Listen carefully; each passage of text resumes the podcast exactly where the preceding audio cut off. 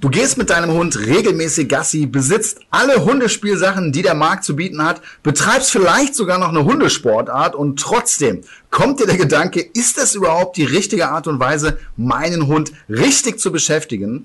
Aus diesem Grund geht es in unserer heutigen Podcast-Folge um das Thema Tipps und Tricks. So beschäftigst du deinen Hund drinnen und draußen. Natürlich sind auch wieder Flo und Carlos am Start. Ich erinnere mich an unsere Sportfolge da haben wir äh, darüber gesprochen, wie kann man seinen Hund ganz gut auslasten. Und da weiß ich noch, warst du total begeistert von Agility. Hattest du mittlerweile mal die Gelegenheit, das auszuprobieren? Oder wie sehen generell deine Beschäftigungsmöglichkeiten für Carlos aus? Also wir haben es tatsächlich noch nicht ausprobiert. Wir sind jetzt gerade wieder äh, in der Hundeschule einmal die Woche. Also darf ja jetzt wieder alles stattfinden. Ja, endlich. sehr, sehr froh darüber, muss ich, ich sagen. Ich auch. Ähm, erstens, weil wir uns alle wiedersehen und weil ich endlich wieder mit Carlos so einen vernünftigen Trainingsaufbau habe. Ich habe tatsächlich auch Stangen bestellt und so ein bisschen Equipment dafür. Aber zu meiner Schande muss ich sagen, ich habe sie noch nicht mit Carlos benutzt. Aber gut, dass du mich daran erinnerst, ich, dass ich die noch im Schrank habe. Ich muss sie mal aufbauen im Garten und dann möchte ich wirklich mit dem so ein bisschen trainieren. Ansonsten, wir gehen halt sehr, sehr viel spazieren. So zwei bis dreimal am Tag, je nachdem, äh, wie wir Lust haben oder wie groß die Runden auch ausfallen. Und äh, machen natürlich auch einiges an Training. Schnüffeldecke haben wir auch, damit der Kopf so ein bisschen belastet wird. Ah, okay.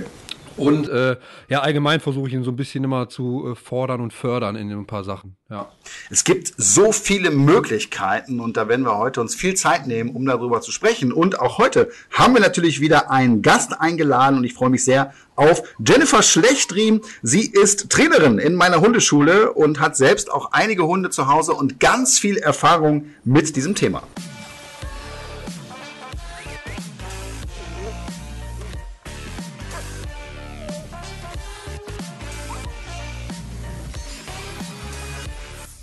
Hundebeschäftigungsmethoden gibt es ja wirklich wie Sand am Meer. Flo, welche fallen dir denn so ganz spontan ein? Ja, auf jeden Fall äh, Hundeschule beziehungsweise Hundesport. Kopf-Nasenarbeit definitiv und allgemeines Training mit dem Hund. Also jetzt nicht nur dieses stupide, ich gehe raus mit meinem Hund und gehe ein bisschen spazieren, sondern wirklich aktiv auch was mit dem Hund machen. Ja, ich glaube, es gibt mehr Möglichkeiten, als die meisten Hundebesitzer überhaupt denken. Und es lohnt sich, sich mit diesem Thema auf jeden Fall mal etwas intensiver äh, zu beschäftigen. Und äh, eine wichtige Frage, die sich ja auch daraus ergibt, ist, wie finde ich denn die richtige Beschäftigung für meinen Hund oder auch für die Rasse, mhm. die ich habe? Und jetzt können wir ja mal das Beispiel einfach von Carlos nehmen. Ne? Was ist so deine Lieblingsbeschäftigung? Also definitiv äh, mache ich gerne mit ihm so ein paar Tricks. Also er, er, lernt es, was, ne? er lernt es super schnell. Sag doch mal, was er kann. Er Komm mal raus jetzt. Ja. also die ganzen Grundkommandos natürlich, ne, das ist ganz klar. Ähm, dann haben wir ja aufgebaut diese Drehung, also wenn ich ihn ablege und jetzt sage, dass er bei mir einparkt quasi. Ja, das kann er in Perfektion, äh, das kann ich bestätigen. Jetzt äh, Peng haben wir gelernt auch durch, durch Eva. Also ja. er legt sich hin und ich mache Peng und dann dreht er sich auf die Seite. Sieht super lustig aus. Das ist auch echt ein cooler Trick. Ja, ja. Ähm, ja die Drehung allgemein, also hier gib Fötchen, check, gib mir 10 und hast nicht gesehen. So diese ganzen Sachen auf jeden Fall. Und hast du das Gefühl, dass der Carlos das richtig gerne mit dir macht? Also hat der Bock auf solche Geschichten? Ja, ja, also auch wenn ich mit ihm in der Hundeschule bin und äh, ich ihn auch quasi jetzt sagen kann, du darfst jetzt mit den anderen spielen, dann äh, läuft er die ganze Zeit noch neben mir und erwartet die ganze Zeit weiterzumachen. Ich muss ihn manchmal dann von, davon auch wegbringen. Jetzt ist gut, ne? Jetzt geh mal ruhig spielen. Ja. Aber er ist super motiviert. Wenn wir einmal dabei sind, möchte er auch am liebsten nicht mehr aufhören, weil er auch sehr verfressen ist, muss ich dazu sagen. Die Hunde machen das gerne. Man kann aber auch zu viel machen. Da werden wir heute ja. auch noch drüber sprechen. Aber insgesamt kann man sagen, dass äh, die Beschäftigung mit dem Hund echt eine ganz, ganz tolle Sache ist und äh, auch eben was extrem Positives. Die Hunde lieben das und dementsprechend hat das auch Auswirkungen auf die Hund-Mensch-Beziehung. Definitiv. Um rauszufinden, was denn so die beste Beschäftigungsart äh, für dich und deinen Hund ist, muss man seinen Hund erstmal kennen und muss sich so ein paar Fragen stellen. Zum Beispiel schnüffelt er gerne, hat er ganz viel Spaß, wenn er draußen ist, einfach permanent die Nase auf dem Boden, dann könnte Nasenarbeit was für ihn sein. Beobachtet er gerne, bewegt er sich gerne oder ist er eher so ein fauler Kamerad? Ne, kann er sich gut konzentrieren, auch bei Ablenkung. Mhm. Ganz wichtig auch ja. für so mentale Auslastung, für Kopfauslastung. Ne? Ist dein Hund gerne mit Menschen oder mit Hunden zusammen? Welpenbeschäftigung oder Seniorenbeschäftigung sind nochmal so extra Themen, äh, wo auch einige Dinge zu beachten sind. Und äh, ja, ein sehr, sehr großes Thema, über das wir heute sprechen werden. Und damit kommen wir auch schon zu unserem heutigen Gast. Liebe Jenny, schön, dass du heute mit dabei bist. Hallo, ich freue mich auch sehr. Thema Beschäftigung, da gibt's ja unfassbar viele Möglichkeiten. Und äh, man stellt sich ja oft die Frage, äh, mache ich zu viel, mache ich zu wenig, reichen dreimal am Tag Gassi gehen? Wie siehst du das? Ja, das ist wirklich eine der häufig gestelltesten Fragen, definitiv. Ähm, natürlich muss man sich immer das Mensch-Hund-Team angucken, man muss sich den Hund angucken, man muss sich die Rasse des Hundes angucken, man muss sich allgemein den Charakter anschauen und kann dann halt so ein bisschen entscheiden, äh, was bringe ich dann in den Alltag rein, was für Tricks kann ich dem Hund beibringen, ähm, was für Beschäftigungsmöglichkeiten liegen dem Hund. Äh, da kann man einfach so ein bisschen individuell schauen. Grundsätzlich ähm, sollte man aber immer gucken, dass man auch nicht zu viel macht. Genau, du sagst es schon, individuell arbeiten ist auch hier wieder total wichtig. Nicht jeder Hund ist gleich, die unterscheiden sich ganz stark A in der Rasse, aber B auch im Charakter. Da muss man schauen, was passt jetzt hier zu meinem Hund und nicht zu viel machen, das ist ein wichtiges Stichwort, äh, weil das erlebe ich auch mal in meinem Alltag so häufig, dass die Leute irgendwie sich äh, wild machen lassen, meistens im Internet, ne, wo dann steht, boah, ich habe jetzt hier so Arbeitshunde Rasse XY und oh, der, den musst du auslasten, da musst du ganz viel mitmachen. Und dann fangen die eben gerne schon mal an, auch im Welpenalter zu viel zu machen. Ja, das ist definitiv so. Und äh, gerade im Welpenalter ist es einfach auch total wichtig, dass die Hunde auch einfach lernen, zur Ruhe zu kommen. Ne? Natürlich kann man super schön kleine Einheiten mal machen. Mal machen. Man kann äh, kleine Übungseinheiten machen, ob das jetzt in Richtung Tricks ist oder halt auch allgemeine Erziehung. Aber es ist halt super wichtig, dass man die Einheiten eben klein hält ähm, dass man darauf achtet, dass die Hunde auch mit einem guten Gefühl rausgehen, dass die Hunde motiviert sind, aber auch dabei nicht überdreht sind, ist wichtig. Genau, und gerade dieses Überdrehen, das ist immer das, was ich auch mal sage, in der Weltbeziehung ist eins wichtig, der Hund äh, muss lernen zu entspannen und zur Ruhe zu kommen. Das können viele nicht und oft wird's genau da versemmelt. Trotzdem ist das Thema Beschäftigung, finde ich, ganz, ganz wichtig für einen Hund und auch für eine artgerechte Haltung finde ich es nur fair, dem Hund auch das zu bieten, äh, dass er sein Potenzial ausschöpfen kann. Und da haben manche Hunde ja auch extreme Fähigkeiten und die sollte man äh, irgendwie auch nutzen. Und momentan ist das Wetter ja sehr unbeständig und da gibt es ja so Tage, wo es den ganzen Tag einfach nur regnet oder im Winter. Und äh, da kommen wir natürlich zu der Frage, wie kann man denn den Hund super drinnen beschäftigen? Also wir fangen erstmal mit dem Bereich im Haus an. Was würdest du sagen? Was ist dein Favorit an Beschäftigung im Haus? Also ich bin ein totaler Freund davon, mir auch so einen kleinen äh, Alltagshelfer heranzuzüchten. Jemand, der vielleicht mal Türen öffnen kann, Türen schließen kann, der vielleicht mal eine Schublade öffnet oder mir sogar irgendwie die Socken mal aus der Waschmaschine holt, äh, was ich sehr, sehr praktisch finde. Es gibt aber tatsächlich eine Reihe von Möglichkeiten, wie du deinen Hund drinnen beschäftigen kannst. Lass uns mal ganz kurz bei dem Thema bleiben, weil das finde ich mich ultra spannend. Äh, bei meinem ersten Hund damals, Rocky, äh, das war, glaube ich, so mit das erste, was ich ihm beigebracht habe, äh, ist äh, der, der Trick oder das Kommando Bier holen. Oh ja. Das war total geil. Auf jeder Party war es immer total der Knaller. Äh, das heißt eigentlich ja ein Apportieren, aber ich habe dann eben Flaschen genommen. Keine Angst, keine Glasflaschen, sondern hier dieses billige Bier vom Discounter in diesen, in diesen PET-Flaschen. Äh, aber das war natürlich mega cool. Das heißt, ich habe irgendwo einen Ort gehabt, wo dann die Flaschen standen. Und dann war irgendwann das Kommando, äh, Rocky, hol mal ein Bier. Und dann ist der losgezogen und kam mit dem Bier wieder. Und die Leute, wenn, wenn du hier Besuch hattest zum Geil. Grillen oder sonst was, die Leute immer so, Alter, das gibt's doch gar nicht. Eigentlich gar keine große Sache. Hund ist beschäftigt und du hast ein Bier am Ende. Also eine, eine tolle Geschichte. Ja. Und so Geschichten wie äh, Licht an- und ausmachen. Ich meine, da muss man sich immer fragen, okay, wenn ihr das mit den Pfoten macht, na, kann auch da schon könnte mal, der Lichtschalter ein bisschen leiden. Ja, dann kann es dreckig werden. Na, aber äh, ansonsten. Du könntest dann aber lieber deinem Hund beibringen, die Bierflasche, wenn die leer ist, auch wieder wegzubringen. In den Irgendwie Kasten rein. Das genau. ist ja für die ganz intelligenten Hunde. Geht aber auch. Es gibt ja auch äh, diese, diese Kinderspielzeuge, diese, dieses Ringe stapeln ne, wo, der, wo der Hund den größten Ring unten und dann ja. wird das immer kleiner. Das haben wir auch schon oft in der Hundeschule gemacht oder ja. äh, bei den Hundesjugendspielen war das auch mal eine Disziplin. Also da sind Hunde schon in der Lage zu und das sind dann schon so komplexere Aufgaben. Ja, definitiv. Aber es macht den Hunden wahnsinnig viel Spaß und im Endeffekt haben wir dann auch noch was von. So, da waren jetzt schon ein, zwei sehr komplexere Dinge dabei, also gerade schon für erfahrene Hunde, die schon einiges gelernt haben. Aber vielleicht sind jetzt von unseren Zuhörern auch viele dabei, die noch gar keine Erfahrung auf dem Gebiet haben. Und vielleicht können wir mal so eine Sache rauspicken, die man jetzt gleich, nachdem die Folge hier zu Ende ist, äh, sofort mal ausprobieren kann. Hast du da eine Idee, Jenny? Einer der ersten Tricks, die ich meinem Hund beigebracht habe, war eben dieses Türen schließen. Das ist eigentlich eine ganz nette Sache, kann man auch relativ einfach aufbauen. Man braucht auf jeden Fall eine Tür, die leicht zu schließen ist. Ja, die sich halt leichtgängig Gut, dass ich bewegen. momentan einfach bei mir im Haus noch gar keine Türen habe, aber sobald ich welche habe, werde ich halt ausprobieren. Deshalb höre ich jetzt auch hier aufmerksam zu. Ja, und da ist auch definitiv die Größe des Hundes egal. Das ist ja auch immer äh, so eine Geschichte, wenn du jetzt den Lichtschalter ansprichst, da muss man ja, auch Ja. einen Hund haben, der drankommt. Ähm, beim Türenschließen ist es so, wir müssen dem Hund natürlich erstmal beibringen, dass die Hunde mit der Nase die Türe berühren und besser nicht mit der Pfote, weil sonst könntet ihr Kratzer an der Haustür haben. Ich finde es mal wichtig zu sagen, egal was du deinem Hund beibringst, du musst dir vorher überlegen, in welche kleine Pakete du das Ganze aufteilst, damit der Hund auch gut mitkommt. Ne? Und da wäre jetzt das Erste, den Hund überhaupt mal dazu zu bewegen mit der Nase. Das macht Sinn, die Pfoten würde ich hier nicht einsetzen. Genau. Da äh, wird es wieder kritisch.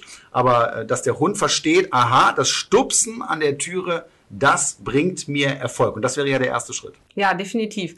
Ähm, da kann man es auch eigentlich ganz leicht aufbauen, indem man die Tür so ein ganz kleines Stück aufmacht und quasi hinter die Türe ein kleines Leckerchen auf den Boden klebt. Und die Hunde so ein bisschen motiviert, von vorne die Türe quasi mit der Nase einmal anzustupsen und sich dann das Leckerchen vom Boden aufzusammeln. Genau, dann ist man ganz schnell im Thema. Genau. Und dann mache ich das ja immer sehr gerne, dass ich die Hunde auch nachdenken lasse. Du kannst ja bei vielen Tricks kannst du ja alles vorkauen. Du kannst das so vorkauen und irgendwann klappt's dann. Aber es geht ja heute um Beschäftigung und Beschäftigung heißt ja auch ein bisschen Auslastung und dass der Hund auch eben sein eigenes Gehirn maximal einsetzt. Und da bin ich ja ein Riesenfan äh, von äh, operantem Training. Operantentraining heißt, dass der Hund ausprobiert. Das heißt, der Hund versucht irgendwie an die Lösung zu kommen und äh, man selber äh, wartet auf den richtigen Moment und markert das dann über so Kann, kann auch ziemlich lange dauern. Wir haben es nämlich auch mal bei euch in der Hundeschule bei Eva gemacht. Und da mussten die sich mit zwei Pfoten auf so ein Brett stellen. Ja, Und dafür wurden die dann belohnt, aber die durften nicht auf das Brett drauf, also auf so ein Holzbrett. Äh, und das hat bei Carlos, glaube ich, fünf Minuten gedauert, bis er verstanden hat, was er machen muss. Aber es ist sehr wichtig, um die auch richtig vom, vom Kopf her halt auszulasten um, und damit die auch halt Lösungen finden. Ne? genau. Sie dürfen nicht frustriert werden. Also Ja. wenn es zu lange keinen Erfolg gibt, dann muss man immer so ein Da bisschen muss man ein bisschen schauen, ranleiten, dass die das vielleicht auch machen, ne? Aber ansonsten hast du deinen Hund, auch wenn es jetzt nicht so schnell geklappt hat, wie jetzt bei einem anderen Hund vielleicht, das macht ja gar nichts, ne? aber trotzdem fünf Minuten intensiv und hochwertig beschäftigt. Ja. Ja, und vor allem ist da der Vorteil, äh, wenn, die, wenn man die Hunde wirklich mal so denken lässt, dann sitzt der Trick auch hinterher besser. Ja. Die brauchen dann einfach nicht diese Hilfestellung. Es geht viel tiefer ins Gehirn und ich erlebe das oft, äh, wenn die Leute mir so Tricks zeigen, wo der Hund eigentlich nur dem Leckerchen hinterherläuft. Irgendwie so eine Acht Ja, durch ja. die Beine oder, oder irgendwas. Ne? So, und das klar, funktioniert auch, aber es ist viel spannender und viel effektiver, wenn man eben seinen Hund auch nachdenken lässt. Und das Erstaunliche ist ja, wie fähig Hunde sind bei dem Thema. Ne? Das heißt, die denken mit, die arbeiten mit uns Menschen und können dann auch absolut erstaunliche Dinge lernen. Und da kann man an so einem Schlechtwettertag ne, sich einfach mal ganz toll drin mit seinem Hund beschäftigen. Wie lange sollte man eigentlich so ein Training durchführen? Ja, definitiv ist das immer nur eine ganz, ganz kleine Einheit. Ich wäre dann immer dafür, wirklich mehrere kleine Einheiten zu machen und dann auch wirklich aufzuhören, wenn man einen schönen Erfolg hat, wenn der Hund total motiviert ist und wenn man eigentlich denkt, boah, jetzt könnte ich noch mal wiederholen, dass man dann einmal aufhört und einen Cut macht, damit man das nächste Mal auch in, bei dem Stand wieder einsteigen kann. Wir sind ja jetzt noch so ein bisschen bei Kopfbeschäftigung. Sehr hochwertige Sache. Sollte man auch nicht unterschätzen, wie anstrengend das für die Hunde ist, sich da auch so zu konzentrieren. Was da ja auch noch zugehört und was man äh, auch oft hört, sind diese klassischen Intelligenzspielzeuge. Kennt man, ne? Die kannst du kaufen. Ja. Das sind so Brettgeschichten, wo der Hund irgendwas aufziehen muss, aufmachen muss oder irgendeine Aufgabe erfüllt. Was hältst du davon, Jenny? Also vom Grundsatz für manche Hunde ist es, glaube ich, gar nicht so schlecht, gerade wenn man jetzt vielleicht äh, nicht so viel Zeit hat, wenn man gerade mal was hinstellen möchte und der Hund sich so ein bisschen selbst beschäftigen soll. Allerdings ist es schon so, dass die meisten Hunde die Aufgaben relativ schnell lösen, dass das schon so ein äh, automatisiertes Verhalten irgendwann ist. Du stellst es hin, die sind sehr aufgeregt, haben eine hohe Erwartungshaltung, hören auch gar nicht mehr zu, warten auf kein Kommando und äh, gehen dann sofort hin und werden dann auch tatsächlich oft ein bisschen frustriert. Also kratzen dran oder nagen dran, wissen nicht so richtig, was sie machen sollen. Und dann geht man als Mensch doch oft schnell hin und hilft den Hunden.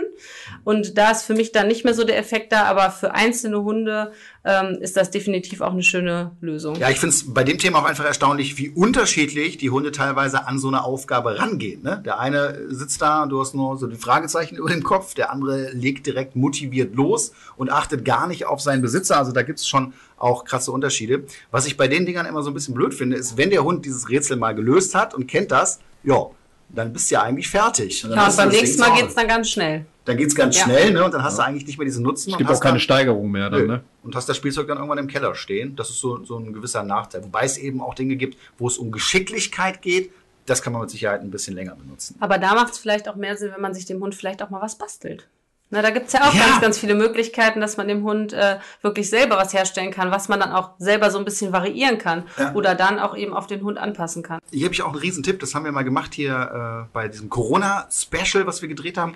Äh, da haben wir so ein, so ein Leckerchen-Fallrohr gebaut. Einfach mit einer leeren Küchenrolle, da macht man unten so einen Schlitz rein und da kommt dann äh, so ein Stück Pappe rein, da legt man ein Leckerchen drauf und der Hund muss lernen, dieses Stück Pappe rauszuziehen, dann fällt das Leckerchen unten raus.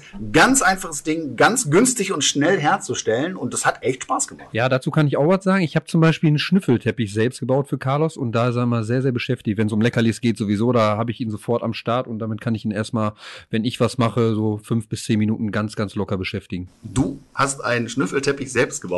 Mit einer Freundin, mit einer Freundin zusammen. Ach krass, okay. Ja, auch eine schöne Sache. Beim Thema Schnüffelteppich, da sind wir ja auch schon äh, im Bereich der Nasenarbeit. Das heißt, der Hund setzt seine Nase ein und auch darüber kann man den Hund ja sehr hochwertig und auch super auslasten. Was kann man denn da drin machen, Jenny? Beim Schnüffeln gibt's auch tatsächlich schöne Möglichkeiten. Der Schnüffelteppich ist auf jeden Fall eine davon. Sehr beliebt zurzeit auf jeden Fall. Gibt's auch in verschiedensten Varianten. Das ist ein Trend. genau. Natürlich kann man aber auch äh, einfach ein paar Leckerchen verstecken und dann nicht einfach so verstecken. Wichtig ist halt, dass man das auch gezielt aufbaut, das mit einem Kommando verknüpft, die Hunde einmal hinsetzt, warten lässt, ein paar Leckerchen versteckt. Erstmal nicht zu schwierig ist wichtig. Ne, also nicht, dass man direkt irgendwie in verschiedene Höhen geht, sondern erstmal vielleicht auf dem Boden startet. Und merken, wo man die versteckt hat, ne? Und wie viele vor allen Dingen. Weil Sonst riecht sich mal komisch. Ne? Genau. genau. Und wichtig ist eben, dass man ein Startsignal hat, dass man die Hunde dann wirklich in die Suche schickt mit einem Kommando und die Hunde dann wirklich Leckerchen einmal durch die ganze Wohnung, später vielleicht sogar durch die ganze Wohnung suchen lässt. Wenn die Hunde alle Leckerchen gefunden haben, darf man das auch einmal beenden. Mit einem Endsignal, da wissen die Hunde, okay, Suche ist vorbei und ich kann mich wieder entspannen. Ansonsten habt ihr, wenn ihr Pech habt, irgendwann einen Hund, der immer die Wohnung abscannt, ob da irgendwo Kekse liegen. Ich kenne auch so einen, der die ganze Zeit sowieso immer abscannt. Sobald ich koche, ist er die ganze Küche am Abscannen, ob vielleicht ein Krümmelchen runtergefallen ist.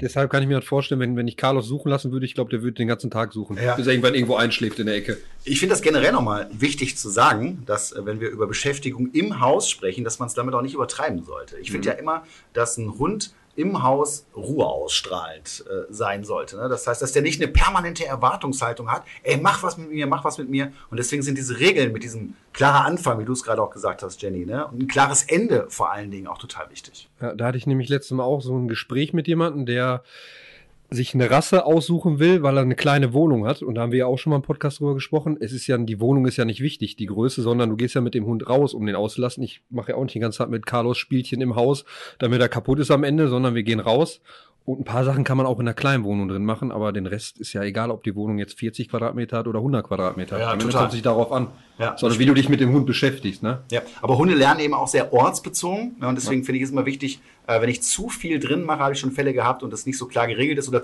vor allen Dingen, wenn der Hund ankommt. Das ist ja dann oft so, ne? Äh, der Hund kommt an, schaut dich an, stupst dich an und zeigt dir, oh, ich, ich brauche jetzt gerade Beschäftigung, mir ist so langweilig und dann als Mensch, was Masse, na ja, komm, ich ja. habe noch fünf Minuten Zeit, dann mache ich das. Und dann fängt natürlich eine blöde Sache an. Ja, das heißt, der Hund lernt, ich kann es hier selber steuern und kriegt Stress, ja, weil er permanent irgendwie das Gefühl hat, es könnte was gehen gerade. Und jedes Mal, wenn der Mensch aufsteht und sich irgendwo hinbewegt, ähm, entstehen so Erwartungshaltungen. Da muss man zu Hause definitiv darauf achten, dass die Spiele klar geregelt sind und mein Hund trotzdem in der Lage ist, gut zu entspannen. Ja, das Thema Tierkrankenversicherung ist ja spätestens seit der Erhöhung der Tierarztgebühren ein Riesenthema. Ich merke das immer wieder auch bei meinen Kunden. Und äh, mein Hund, der Kuba, der ist voll krankenversichert. Ich gehe da gar kein Risiko ein, weil es kann sehr, sehr schnell auch mal teuer werden. Ich weiß nicht, wie das bei euch ist, aber mein heutiger Werbepartner Check24 ist ein kostenfreier Tarifvergleich.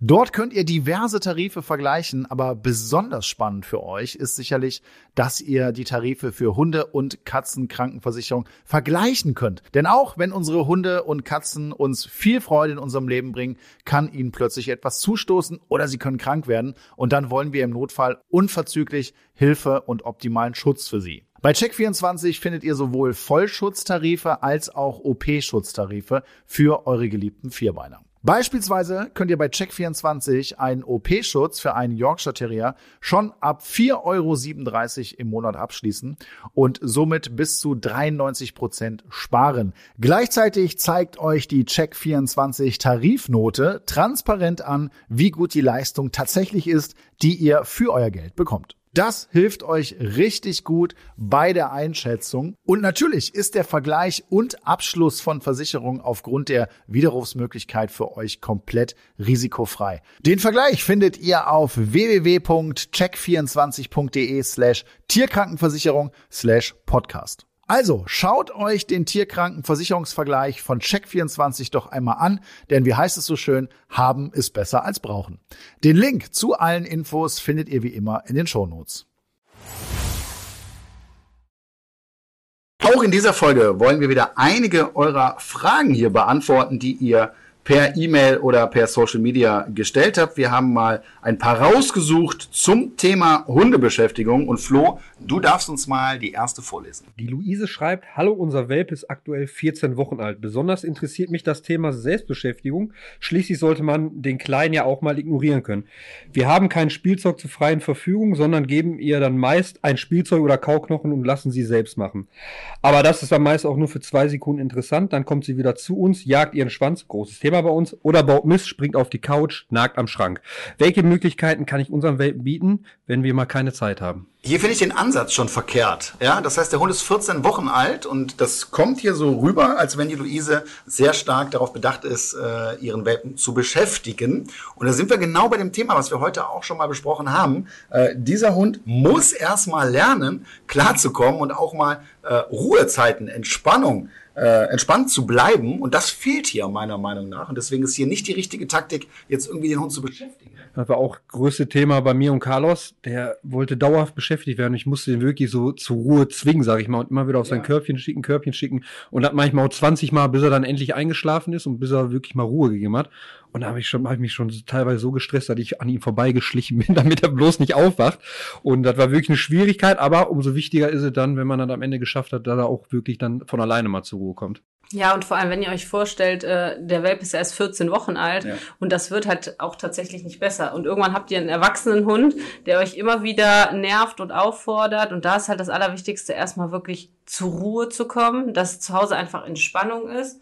Und dann kann man immer noch aus einer Entspannung heraus hinterher sagen, okay, wir machen jetzt was zusammen oder der Hund kriegt eine Beschäftigung. Wenn man da jetzt aber noch anfängt, mit einer Beschäftigung reinzugehen, dann äh, wird es immer mehr und es ist wie so ein äh, Kreislauf, wo man hinterher nicht mehr rauskommt. Genau, und es ist anstrengend, wie du schon richtig sagst, Flo. Das, da muss man sich durchsetzen, da muss man vor allen Dingen auch diszipliniert sein. Aber der völlig falsche Ansatz ist jetzt hier eben zu sagen, ich suche dauernd Möglichkeiten, den Hund zu beschäftigen. Und man sieht es ja auch schon an Symptomen wie, der Hund äh, kann sich mit einer Möglichkeit, die er bekommt, nur zwei Sekunden beschäftigen. Das ist ja so, so ein typisches Ding dann. Ne? Äh, der will immer wieder irgendwas anderes haben, kommt an, auch das Schwanzjagen würde ich hier mal mit, mit einbeziehen. Ja, und vor allem, es gibt irgendwann noch keine Steigerung mehr. Nee. Ne? Du stehst dann halt da und weißt gar nicht mehr, was du deinem Hund anbieten sollst.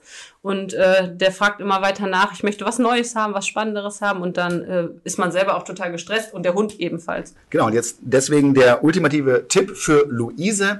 Ignoriere deinen Hund aktiv. Und das heißt wirklich äh, nicht anschauen, nicht ansprechen, körpersprachlich abwenden, sich selber mit irgendwas beschäftigen. Und das wird erstmal nervig sein, garantiere ich dir. Und du hast es ja auch erlebt, Flo. Ja, nervig. Das ist nervig, aber es lohnt sich, wenn ich das durchziehe. Weil wie Jenny das schon richtig sagt, mache ich das jetzt in der Phase falsch, wird es später eben nicht besser, wenn der Hund nicht mehr Welpe ist, sondern es wird schlimmer, richtig nervig. Und eins der nervigsten Themen finde ich in der Hundeerziehung, wenn ich einen Hund habe, der mir einfach nur auf den Sack geht. Mhm.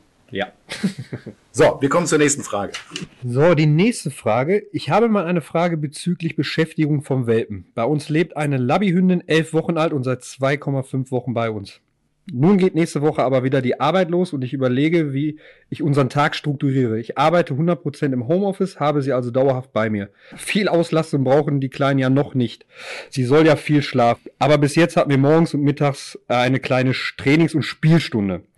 Kann ich ihr angewöhnen, dass vormittags reine Ruhezeit ist, mittags dann Halligalli, Training spielen, Hunde-Solo-Zeit und nachmittags ist mehr los mit den Kids. Mir geht es wirklich um das aktive Beschäftigen mit ihr. Lieben Dank für eure Meinung, Tipps und Erfahrungen. Also erstmal würde ich damit starten, dass so ein Tagesrhythmus gar nicht so verkehrt ist. Wie auch Menschen haben Hunde auch äh, so ein Verständnis für den Tag und äh, das gibt denen auch unter Umständen Sicherheit, wenn sie wissen, was wann kommt. Man erkennt es dadurch, wenn man, sagen wir mal, äh, vormittags im Homeoffice arbeitet und den Hund äh, ignoriert oder man auch vielleicht nicht zu Hause ist, dass die Hunde auch am Wochenende während diesen Zeiten total runtergefahren sind, weil sie sich einfach dran gewöhnt haben nach einer gewissen Zeit und dass man dann sagt, okay, jetzt ist dann gleich die Zeit, wo der, wo der Hund aktiv beschäftigt wird, ist generell auch okay, aber ich würde hier auch nochmal ganz klar dazu tendieren, drin nicht so viel zu machen und beim Welpen sowieso ganz, ganz wenig. Oder was sagst du dazu, Jenny? Ähm, ich, mir würde bei dem Fall noch einfallen, äh, dass man da auch tatsächlich aufpassen muss, ähm, dass man, wenn man so einen festen Rhythmus hat und dann doch mal um 14 Uhr das Meeting hat, was man sonst eigentlich immer um 10 Uhr hat, Ja, richtig. ähm, dass die Hunde da nicht da stehen und sagen, okay, 14 Uhr, wir haben jetzt hier Trainingsstunde und Halligalli. Ähm, das ist eben das Problem, wenn man im, immer diese festen Zeiten einbaut. Und das kann einem dann halt schon mal zum Verhängnis werden, gerade wenn man im Homeoffice ist, normalerweise relativ strukturiert und dann doch mal was anders ist. Ich finde einfach auch diese kleinen Trainings draußen während des Spaziergangs finde ich immer besser. Also das heißt, die, die haben auch viele Vorteile für meinen Spaziergang und äh, drin kleine Denkaufgaben zwischendurch einbauen ist, glaube ich, besser als jetzt zu sagen, boah, ich habe jetzt hier eine halbe Stunde und diese halbe Stunde nutze ich dann so intensiv, weil dann sind wir wieder an dem Thema, dass es zu viel ist. Genau, und dann hat man auch hinterher das Problem, wenn man vielleicht eine halbe Stunde Zeit hat, die Hunde ein bisschen auszupauen, man fährt die dann einmal hoch und möchte dann wieder arbeiten. Ja, genau. Dann haben Jetzt sie, entspann dich sofort wieder. genau, dann brauchen die Hunde einfach noch ein bisschen, um runterzufahren, gerade wenn man einen jungen Hund hat. Die nächste Frage und letzte Frage somit ist von Gabi. Mein Hund ist aktuell etwas übergewichtig. Natürlich haben wir die Ernährung bereits umgestellt und auch die Leckereien reduziert. Unsere Gassi-Runden haben wir vergrößert und beschäftigen uns aktiv mit unserem Hund. Trotzdem wünschen wir uns eine aktivere und bessere Beschäftigungsmethode, die gelenkschonend und einfach gut ist. Gibt es sowas wie Dog-Fitness? Also äh, klar, man kann alle möglichen Fitnesssachen mit den Hunden machen. Man muss natürlich bei einem übergewichtigen Hund extrem aufpassen, dass es eben nicht auf die Knochen und Gelenke geht. Aber äh, wenn man jetzt zum Beispiel im Beschäftigungsbereich im Haus ist, kann man natürlich auch mal gucken, ob man, jeder hat, glaube ich, so einen Wischmopp oder einen Besen oder so zu Hause, dann legt man mal zwei, drei Stangen auf den Boden, man führt die Hunde einfach mal drüber, man kann die auch mit dem Leckerchen drüber führen oder auch mit der Leine, dass sie einfach mal so ein bisschen Koordination äh, von den Hinterfüßen auch ähm, hinbekommen, die Hinterfüße auch ein bisschen heben können. Ähm, da muss man natürlich immer gucken, wie ist der Gesundheitszustand des Hundes. Hat man es jetzt mit ist einem, der hat man jetzt mit einem Ja, muss ja sagen, ich, ich kenne da krasse Fälle. Also das, äh, Definitiv. Das ist, Und wenn die sich zu schnell bewegen oder rumspringen, das ist halt übelst schlecht für die Gelenke, ne? Ist ja nicht nur bei Menschen so, sondern auch bei Hunden, ne? Und das kann schnell mal schief gehen. Also definitiv sollte man keine Sprünge, mach, äh, Sprünge machen oder auch keine äh, ruckartigen Wendungen oder ruckartige Stops oder sowas. Da auf jeden Fall moderate Bewegung und vielleicht auch nochmal so ein bisschen Richtung Schnüffelarbeit oder sowas. Ich finde die Taktik, die die Gabi hier schreibt, schon gar nicht so verkehrt. Ne? Also das heißt, äh, dass die Ernährung umgestellt wird. Jo, das ist dann das Erste, weil Ja. irg- irgendwie ist es ja auch passiert, dass der Hund äh, jetzt zu dick geworden ist. Und äh, dann eben die Gassi-Runden zu verlängern, also mehr Bewegung. Und das muss ja auch nicht so eine krasse Bewegung erstmal sein. Und äh, langsam abnehmen ne? und nicht äh, jetzt so ein, so ein übelstes Programm. Das würdest du ja auch empfehlen als, als Fitnessprofi. äh, wirst du bei Menschen also nicht niemals, niemals radikal an die Sache rangehen. Kann auch zu gesundheitlichen Schäden dann irgendwie kommen, dass der Hund krank wird dann, ne? Wie der Mensch genauso. Genau, und da finde ich noch wichtig, dass man dann aber auch nicht sagt, man äh, erhöht die Runde jetzt von einer halben Stunde direkt auf eine Stunde, sondern macht es lieber so, dass man Rein öfter oder dass man öfter am Tag lieber eine kleine Runde geht. Äh, ansonsten hat man auch wieder das Problem bei einem übergewichtigen Tier, dass es dann doch wieder zu sehr auf die Und Gelenke vielleicht geht. auch als Motivation, weil ein paar Leckereien werden ja drin sein und man kann die auch vom Hauptfutter abziehen, dass man auf dem Spaziergang so ein bisschen den mit Leckerlis auch noch aktiv lockt, dass er auch Spaß daran hat. Ne? Wahrscheinlich, wenn er so übergewichtig ist, wird er auch nicht so Lust haben, immer viel zu spazieren. Da könnte man ja auch vielleicht so ein paar Leckerlis oder so Du verstecken. könntest auch die Salatgurke als Leckerchen nehmen. Oder ja, äh, Carlos kriegt Möhren zum Beispiel. Zwischendurch Ja. und mal Äpfel. Wenn auch ihr eine Frage habt, meldet euch gerne bei uns mit dem Hashtag Welpentrainer. Findet ihr uns bei Facebook, Instagram und Co. Stellt uns gerne eure Fragen. Selbstverständlich lieben es unsere Hunde in der freien Natur zu toben und zu spielen. Und auch für uns als Hundebesitzer äh, ist es, glaube ich, so die angenehmste Variante. Und deswegen kommen wir jetzt zu einem ganz wichtigen Thema. Und das ist Beschäftigung draußen. Jenny, gibt es irgendwas, auch speziell bei deinen Hunden, wo du sagen würdest, das ist deine Lieblingsbeschäftigung mit deinen Hunden draußen? Was meine Hunde total lieben, ist so springen über Baumstämme, balancieren über irgendwelche Geschichten, so ein bisschen querfeld einlaufen, einfach mit dem Hund was erleben. Das finde ich immer ganz schön, dass man nicht nur den Hund Hund arbeiten lässt, sondern dass man auch im Team was macht. Ne? Man kann natürlich auch zu, äh, zu so Möglichkeiten wie apportieren oder so gehen. Da ist natürlich aber immer die Frage, der Hund arbeitet, man steht da so ein bisschen rum. Ich finde es immer ganz schön, wenn man selber auch so ein bisschen in Bewegung mit dem Hund ist und einfach auch gemeinsam mit dem Hund irgendwas erleben kann. Das steht für mich halt persönlich immer so ein bisschen im Vordergrund. Gibt's äh, bei dir, Flo, irgendwas, was du mit Carlos am liebsten draußen machst? Also ich trainiere tatsächlich auch meistens draußen mit ihm, habe ich auch in der Welpenzeit immer gemacht, weil ich dachte, wenn man, wenn man schon aktiv die Zeit nutzen kann, dann ist das am besten auch nur beim Spazieren, vor allem mit der Ablenkung draußen. Ja. Und ansonsten, wenn, wenn ich mal merke, so, äh, da kommt jetzt uns kein Hund entgegen, wo man mal so ein bisschen mitspielen kann, dann äh, tobe ich auch ab und zu mal so ein bisschen mit dem. Aber ich kann den auch sofort wieder aus der Situation rausholen, da er dann auch mit dem Toben aufhört und nicht die ganze Zeit auf mich draufspringt oder so. Aber das ist so unsere Beschäftigung, die wir machen. Ab und zu so ein bisschen was rumwerfen und dann holt er mir wieder und klar, diese kleinen Spielereien halt, ne? Genau, ich denke, man kann viel auf dem Spaziergang einfach mit einbauen, entweder an Training, was ja auch eine Art von Beschäftigung ist, ganz klar, auch Erziehung äh, ist Beschäftigung und äh, dann gibt's äh, schöne Sachen zusammen. Das ist auch so ein bisschen Teambuilding. Man erlebt was draußen gemeinsam mit seinem Hund und oft ist es ja so, das Problem bei vielen Hundebesitzern, dass der Hund sich draußen für alles Mögliche interessiert, nur nicht für den Besitzer und das kann man auch ein bisschen damit abstellen, indem man sich eben hochwertig mit ihm beschäftigt. Und das sind so Sachen, Jenny, die du gerade genannt hast, glaube ich, äh, sehr gut dafür geeignet. Beliebtes Hobby von vielen Menschen sind ja auch so Sachen wie Wandern, Joggen oder Fahrradfahren. Und das ist natürlich toll, wenn man das dann auch gemeinsam mit seinem Hund machen kann. Jenny, wie stehst du zu diesem Thema? Äh, ich finde diese Beschäftigungsmöglichkeiten wirklich super. Man muss aber da auch wieder gucken, was hat man da für einen Hund vor sich? Und wie ne? alt ist der? Wie alt ist der? Äh, wie ist das Gewicht? das, genau, dass man auch einfach äh, den äh, Gesundheitszustand des Hundes nicht ganz außer Acht lässt. Ähm, beim Radfahren speziell ist es ja doch so, dass man bei heißen Temperaturen, wie es ja jetzt im Sommer auch schon mal ist, ähm, dass man da auch die Leute dann auf dem Fahrrad sieht, die dann wirklich, der Hund ist völlig am Ende und die mhm. Leute äh, fahren ganz gemütlich vor sich hin, dass man da auch einfach so ein bisschen auf die äh, Umweltbedingungen eingeht und eben ähm, da die Hunde nicht überfordert. Genau, man sollte sie nicht überfordern, aber es ist eine tolle Art und Weise, ruhig und langfristig eben auch Energie rauszulassen. Ich mache das jetzt äh, mit meinem neuen Hund, mit dem Kuba zum Beispiel sehr, sehr gerne. Ich habe so einen Jogginggurt mit so einer elastischen Leine, die mache ich mit rum, sicher den und er läuft neben mir am Fahrrad äh, und findet das ganz großartig. Es macht Spaß, aber hier ist auch nochmal wichtig, gerade beim Fahrradfahren, dass man das sorgfältig aufbaut, weil sonst kann es schnell auch mal gefährlich werden. Ne, wenn der Hund nicht gelernt hat, wie soll er sich an der Seite beim Fahrradfahren verhalten und springt ja irgendwie in den, in den Vorderreifen. Äh, ja, vor allem, wenn euch äh, oder wenn einem so Hunde entgegenkommen. Hundebegegnungen, genau. ganz genau. Da muss man drauf aufpassen. Ansonsten echt eine tolle Geschichte und äh, absolut empfehlenswert. Nicht mit Welpen. Das muss man hier nochmal dazu sagen. Und nicht ja. mit Carlos, die kann ich höchstens vorne im Körper nee, genau. reinnehmen. genau, das ist richtig. Ne? Deswegen auch nochmal dieses individuelle Thema, äh, was für eine Rasse, was eignet ja. sich hier. Bei Carlos würde sich das definitiv nicht eignen. Der würde irgendwann liegen bleiben einfach. Da leider auch immer wieder Hunde falsch beschäftigt werden, habe ich jetzt hier mal die fünf häufigsten Fehler zum Thema Hundebeschäftigung drinnen und draußen zusammengefasst. Und Flop Nummer eins, Jenny, darfst du sagen? Ja, ist auf jeden Fall zu viel. Zu viel, genau. Und das passiert so häufig, äh, dass der Hund den Mensch da äh, motiviert und steuert. Ne? Und wir haben das auch heute in den, in den Fragen äh, schon gehört. Das geht ganz schnell. Man hat immer so dieses schlechte Gewissen. Ah nee, der ist nicht ausgelastet. Ich muss hier noch mehr machen. Leute, wartet nicht auf den Punkt, dass der Hund einfach nur platt in der Ecke liegt. Die Regenerationszeit von Hunden ist extrem kurz und ihr erreicht das Gegenteil damit. Das heißt, der Hund wird immer wieder mehr von euch fordern, kommt nicht zur Ruhe, kann nicht entspannen, bedeutet Stress für euch, aber eben auch für euren Hund. Wir kommen zu unserem Flop Nummer zwei und der heißt die falsche Beschäftigung beziehungsweise nicht auf Bedürfnisse eingehen. Und hier haben wir nochmal eigentlich das Beispiel jetzt bei dir, Flo. Wenn du jetzt sagen würdest, ey, ich bin begeisterter Radfahrer mhm. und möchte unbedingt mit meinem Hund äh, Fahrrad fahren, ne, weil ich das so gerne mache. Und äh, dann machst du das mit dem Carlos. Das wäre auf jeden Fall falsch, oder? Ja, definitiv. Dafür muss man dann irgendwie äh, für ein Hundekörbchen oder sowas am Fahrrad sorgen, dass man es auf jeden Fall auf den Hund anpasst.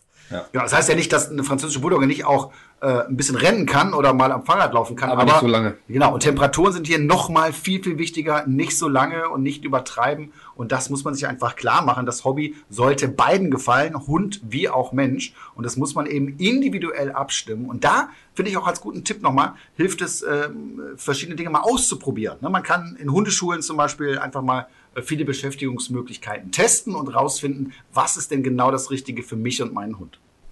So, wir kommen zu Flop Nummer drei und der ist quasi das Gegenteil von Flop Nummer eins und das heißt, zu wenig zu machen.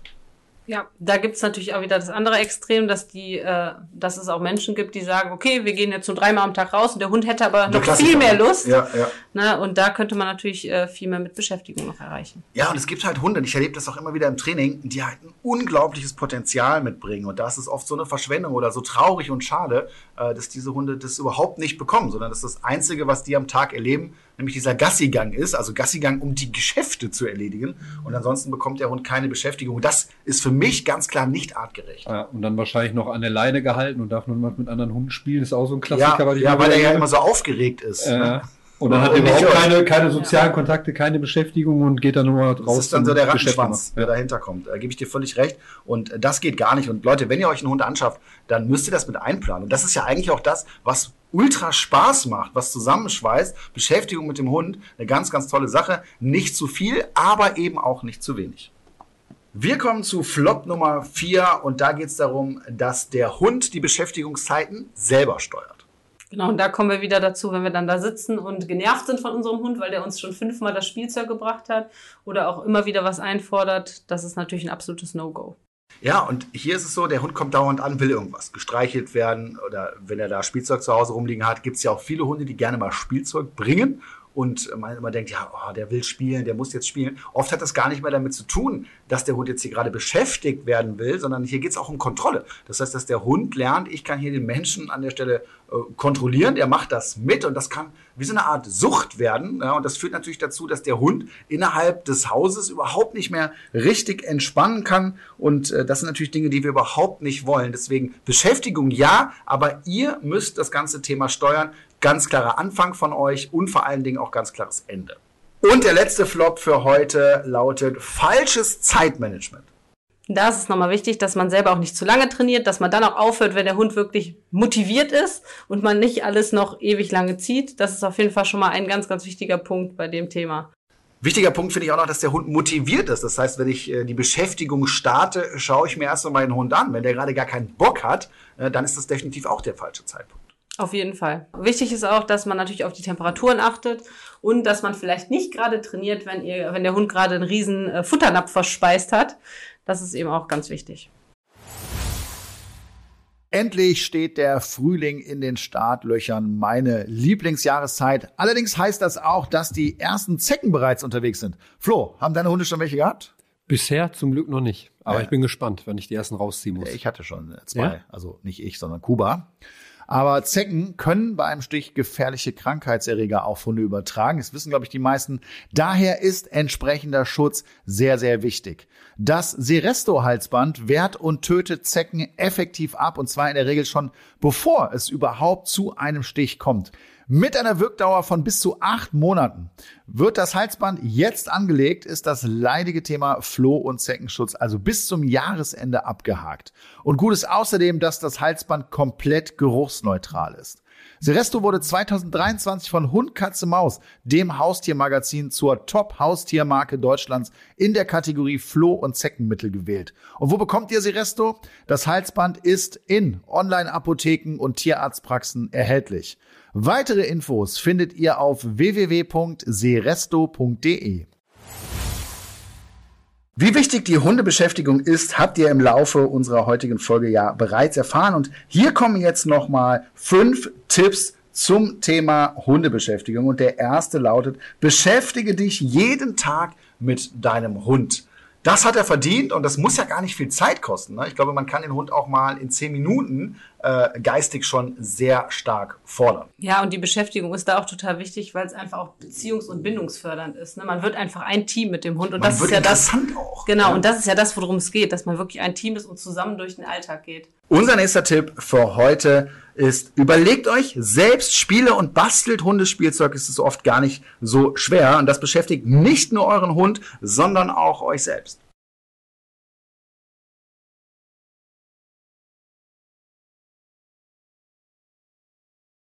Vor allem kann man da auch einfach nochmal individuell schauen und hat nicht das vorgefertigte Spielzeug aus dem Laden.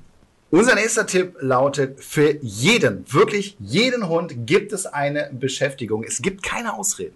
Nee, überhaupt nicht. Es gibt für keinen von euch eine Ausrede. Also wenn ihr sagt, mein Hund ist zu dick und, oder zu faul, der hat gar keine Lust auf bestimmte Dinge oder der mag nicht rennen oder der apportiert einfach nicht gerne oder der geht nicht ins Wasser und schwimmt, es gibt trotzdem so vielfältige Möglichkeiten, dass auch ihr was für euren Hund findet. Man muss da einfach ein bisschen ausprobieren und dann findet jeder was. Und wir kommen zum nächsten Tipp und der lautet, eine geeignete Beschäftigung hält deinen Hund fit. Und oft auch den Halter. Ja, je nachdem, was es für ein Thema ist, auf jeden Fall. Ja, kann man sagen. Das spielt aber auch eine Rolle, oder? Ja, definitiv. Und wir kommen zum letzten Tipp für heute und der lautet, eine tägliche Beschäftigung macht deinen Hund ausgeglichen und führt den restlichen Tag auch häufig dazu, dass er eben entspannt bleibt und viel besser zur Ruhe kommt. Ja, liebe Jenny, vielen Dank, dass du heute hier zu Gast warst. Da waren auf jeden Fall einige Tipps heute von dir dabei. Ja, war sehr schön und hat mir sehr viel Spaß gemacht.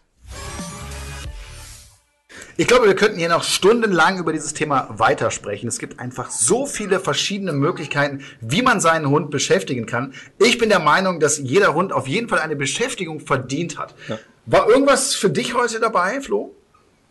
Ja, jetzt nichts Neues, muss ich sagen. Also ich finde, wie gesagt, Beschäftigung super, super wichtig, auch für die Bindung und halt für die Auslastung des Hundes, für einen glücklichen Hund zumindest. Und äh, man hat ja auch gehört, dass wirklich für jeden Hund irgendetwas dabei ist, auch für jeden Hundehalter etwas dabei ist, womit man die Mensch-Hund-Beziehung auf jeden Fall pflegen kann. In unserer heutigen Spielrunde spielen wir Wer bin ich? Es geht darum zu erraten, wer man selbst ist. Heute gibt es eine kleine Änderung, denn es sind ausschließlich Hunderassen erlaubt. Der beim Thema Hunde, also macht das ja durchaus Sinn. Dazu schreiben wir gegenseitig auf, wer der andere ist und kleben uns dann die Zettel, die der jeweils andere geschrieben hat, auf die Stirn. Fragen dürfen nur mit Ja oder Nein beantwortet werden und wer innerhalb von 30 Sekunden die Hunderasse erraten hat, gewinnt die Runde. Insgesamt gibt es drei Runden, also werden wir definitiv einen Sieger haben. Flo, hast du Bock? Ja. Aktueller Spielstand 11 zu 8, selbstverständlich für mich. Okay, dann lass mal starten. Dann überleg du dir doch mal eine Hunderasse und kleb mir den Zettel auf die Stirn.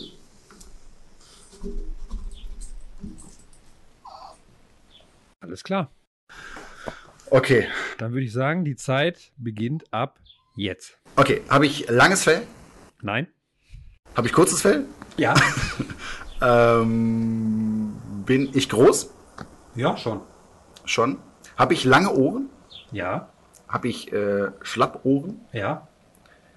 Ähm, bin ich ein. okay, ähm, Bordeaux-Dogge? Nein. Mm, normale Dogge? Nee. Kleiner? Ja, klar. Logisch. ähm, Schluss. Ah! Was Wer- war's denn? Wer Weimaraner gewesen? Weimaraner. Ah, ja, das ist aber gar nicht so einfach hier in 30 Sekunden. Äh, gut, aber jetzt bist du dran. Ich überlege mir mal eine Rasse und schreibe die hier mal auf. So, komm mal her.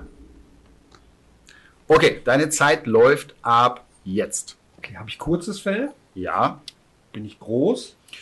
ja, Habe ich Flecken? ja.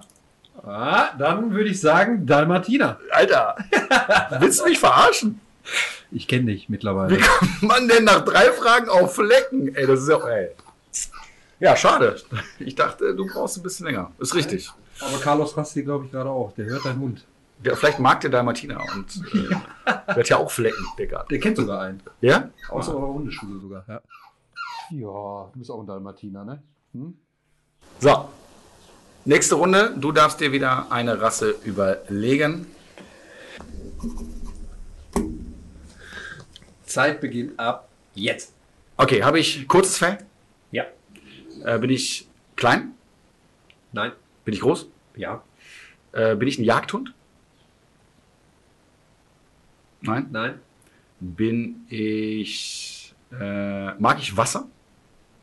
Ja, schon. Ja, schon. äh, bin ich ein Labrador? Nein. Ähm, bin ich sehr sportlich? Ja. Und Ende. Ah, Dobermann, ist das ein Jagdhund? Do Dobermann. Da war ich mir nicht sicher, ob das ein Jagd, aber es ist, glaube ich, nicht, Ist nicht, kein, kein äh, spezieller Jagdhund auf jeden Fall. Ne? Nicht, nicht der klassische Jagdhund. Ja. So, nächste Runde. Wenn du die jetzt gewinnst, dann war das schon gewesen. Wenn mich. mal. Ja, Okay, genau. Okay, ich überlege mir meine Rasse. So, okay, deine Zeit läuft ab jetzt. Bin ich groß? Nein. Bin ich also klein? Ja, kurzes Fell? ja, Habe ich große Ohren? ja, Habe ich eine platte Nase? ja. Bin ich zufällig eine französische Bulldogge? Scheiße! Du hast nämlich, du hast nämlich so rübergeguckt gerade, da dachte ich mir, ah, hat er sich verraten. Ey, heute läuft es aber wirklich nicht. Ey. Yes, ich hab wieder aufgeholt. Okay, 11 zu 9. Und damit sind wir auch schon wieder am Ende der heutigen Welpentrainer-Podcast-Folge zum Thema Hundebeschäftigung. Mit meinem Podcast geht's wie immer weiter in 14 Tagen, wieder mit spannenden Gästen und natürlich auch wieder mit Flo und Carlos. Bis dahin eine gute Zeit. Macht's gut. Ciao. Tschüss.